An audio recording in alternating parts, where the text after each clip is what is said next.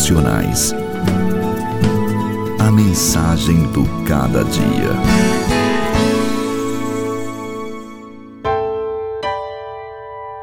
Jesus, filho de Davi, tem misericórdia de mim.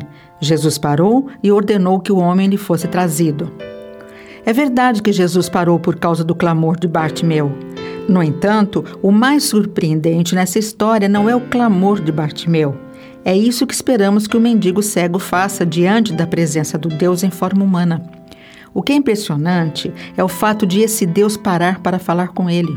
Bartimeu é aquele ser invisível por quem as pessoas passam todos os dias sem enxergar seu rosto de sofrimento, suas lutas, dores, tristezas e miséria. Mas Jesus o enxerga.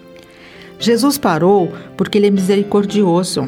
Há alguém na multidão que sabe distinguir aqueles que estão no meio da multidão. Jesus enxerga você.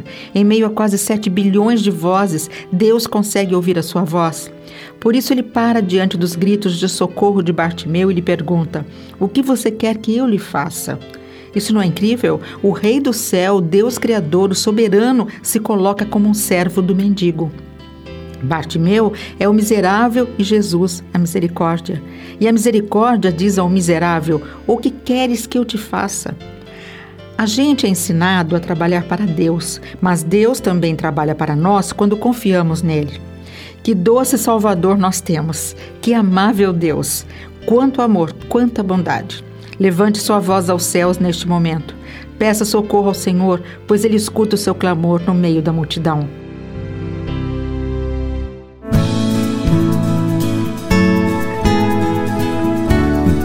Devocionais. A mensagem do cada dia. Apresentação: Elis Marina.